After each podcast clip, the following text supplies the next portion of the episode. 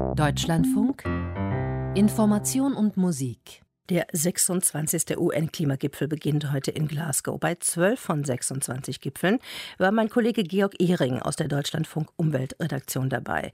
Frühaufsteher haben ihn vor einer Stunde bereits als Kommentator gehört. Ich habe ihn nun in Glasgow in der Leitung. Guten Morgen. Guten Morgen. Im Kommentar, Georg Ehring, haben Sie eben gesagt, es herrsche wieder mal Endzeitstimmung beim Klimaschutz. Der Gipfel in Glasgow als letzte Chance, die Erderwärmung noch abzubremsen. Aber sagten Sie dann auch, es gebe Gründe zu hoffen, dass die Menschheit doch noch die Kurve kriegt. Ich sagte, das zwölf Klimagipfel haben Sie hinter sich. Ist dieser Gipfel Berichterstattungsroutine oder lässt man sich dann doch anstecken als Beobachter von dieser letzte Chance Stimmung? Routine ist so ein Gipfel nie, aber es ist natürlich auch nicht jedes Mal die letzte Chance. Es ist immer, wir versuchen immer rauszukriegen, was wirklich passiert, welche Entscheidungen kommen und welche Fortschritte konkret dann auch tatsächlich auf der Tagesordnung stehen. Wobei die Zeit ja wirklich abläuft. In den letzten zwölf Jahren sind die Emissionen nicht gesunken, sondern immer weiter gestiegen. Langsam fand sich ein äh, flaches Niveau einzupendeln und das muss sich einfach ändern. Es muss ja bis 2030 die Emissionen halbiert werden und äh, wie das gehen soll. Darum geht es heute. Es dreht sich ja in diesen Klimaverhandlungen ähm, ja meist um winzige Vertragsdetails, an denen es hängt, ob Staaten mitmachen oder nicht. Details in den Formulierungen. Äh, also es gibt da extrem viel Klein-Klein. Gab es Momente in der Vergangenheit, wo Sie als Beobachter einfach dachten, das hat alles keinen Sinn mehr, das lässt sich auch niemandem vermitteln, am besten nur weg?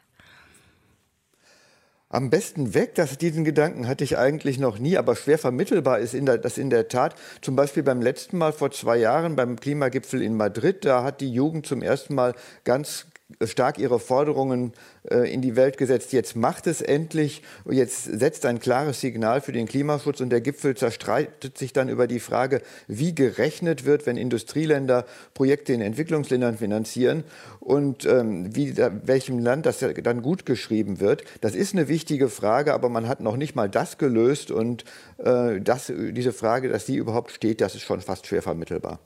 Was wahrscheinlich vor allem der Langzeitbeobachter mitbekommt. Es geht ja nie immer nur um den jeweiligen Gipfel, sondern da fußt schon ein Gipfel auf dem anderen. Ja, das ist so. Äh, es ist immer ein Prozess. Man kann das ganz gut an dem Prozess äh, schildern, der zum Pariser Abkommen geführt hat. Da gab es nach dem Kopenhagener Gipfel 2009 erstmal die große Verzweiflung. Dann hat man sich zwei Jahre später aufgerafft. Dieses Mal müssen wir das Ganze gründlich vorbereiten. Wir nehmen uns vier Jahre Zeit, ein Abkommen zu schließen, hinter dem wirklich alle gestanden haben. Dann gab es zwei Gipfel mit äh, Vertrags äh, Details und mit Überlegungen, wie es laufen könnte, was dann wieder schwer vermittelbar war, wo aber die Fortschritte erzielt wurden, dass dann 2015 in Paris richtig was rauskommen konnte. Und jetzt hat man das Abkommen, man hat Regeln geschlossen in den Jahren danach, das Kleingedruckte sozusagen. Und äh, dieses Mal sollen die Ambitionen hochgesetzt werden, also das, worauf die Welt wirklich wartet. Und das ist auch das Wichtigste. Was gab es an Begegnungen auf den Gipfeln, die hängen geblieben sind oder die einfach so waren, dass sie sie berührt haben? Also es ist immer wieder recht berührend, wenn man mitkriegt, wie äh, Delegierte aus armen Ländern, aus Ländern, die stark von der Erwärmung betroffen sind, schildern, was bei ihnen passiert. 2013 war das, das zum Beispiel der philippinische Delegierte Jep Sanyo äh, während es gibt ungewöhnlich starken Taifun auf den Philippinen, wo seine Familie auch betroffen war.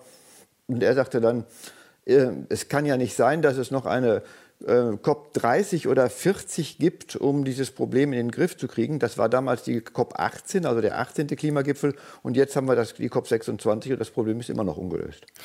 Was haben Sie als besonders enttäuschend empfunden oder wen auch?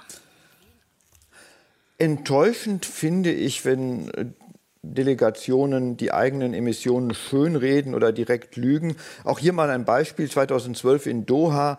Äh, da hat Katar den Gipfel ausgerichtet, der Ölstaat Katar mit einer der höchsten Pro-Kopf-Emissionen der Welt. Und die sagten dann, wir sind so klein, unsere Emissionen fallen gar nicht ins Gewicht, weil da einfach nicht so viele Menschen leben.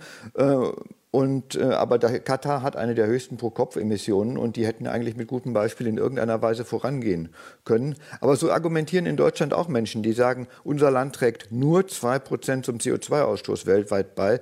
Das stimmt, aber wir sind auch nur ein Prozent der Weltbevölkerung.